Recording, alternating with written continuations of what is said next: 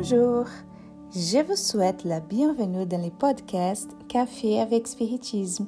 Aujourd'hui, Tarcio Rodrigue nous apporte un message qui est dans l'Évangile selon le Spiritisme, chapitre 2 d'Alain Kardec, intitulé Les points de vue.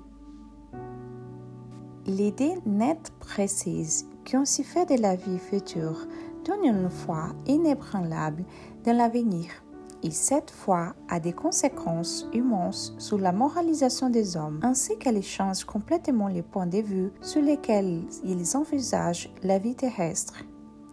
Pour celui qui s'y place par la pensée dans la vie spirituelle, qui est indéfinie, la vie corporelle n'est plus qu'un passage, une courte station dans un pays ingrat. Les vicissitudes et les tribulations de la vie ne sont plus que des incidents qu'il y prend avec patience, parce qu'il sait qu'ils ne sont que de courte durée et doivent être sauvés d'un état plus heureux. Tarsi nous dit que Alain Kardec nous amène une excellente réflexion dans ces chapitres. Il nous montre que celui qui comprend d'une manière plus claire la vie future et la prépondérance qu'elle exerce dans la vie d'aujourd'hui facilement ira faire face aux difficultés du monde matériel. Kardec nous dit Par les simples doutes sur la vie future, l'homme reporte toutes ses pensées sur la vie terrestre. Incertain de l'avenir, il donne tout au présent, n'entrevoyant pas des biens plus précieux que ceux de la terre. Il est comme l'enfant qui ne voit rien au-delà de ses jouets pour se les procurer, il n'est rien qu'il ne. La perte du moindre de ses biens est un chagrin cuisant, un mécompte, un espoir déçu, une ambition non satisfaite, une injustice dont il est victime. L'orgueil ou la vanité blessée sont autant de tourments qui font de sa vie une angoisse perpétuelle, si donnant ainsi volontairement une véritable torture de tous les instants. La réflexion ne pouvait pas être tant actuelle quand le matérialisme épuise toutes nos forces et capacités de penser c'est que nous sommes définitivement attachés plutôt à l'idée d'avoir toujours plus au lieu d'être engagés dans notre développement moral et dans notre survivre.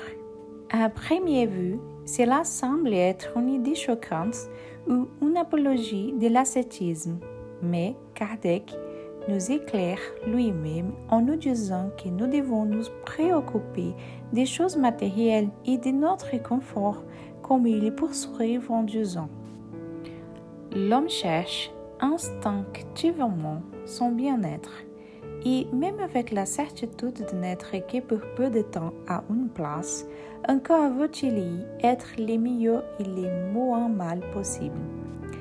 Il n'est personne qui, trouvant une épine sous la main, ne lutte pour ne pas s'y piquer. Or, la recherche du bien-être force l'homme à améliorer toutes choses, poussé qu'il est par l'instinct du progrès de la conservation qui est dans les lois de la nature. Il travaille donc par besoin, par goût et par devoir. Et en cela, il accomplit les vues de la providence qu'il a placé sur la terre à cette fin.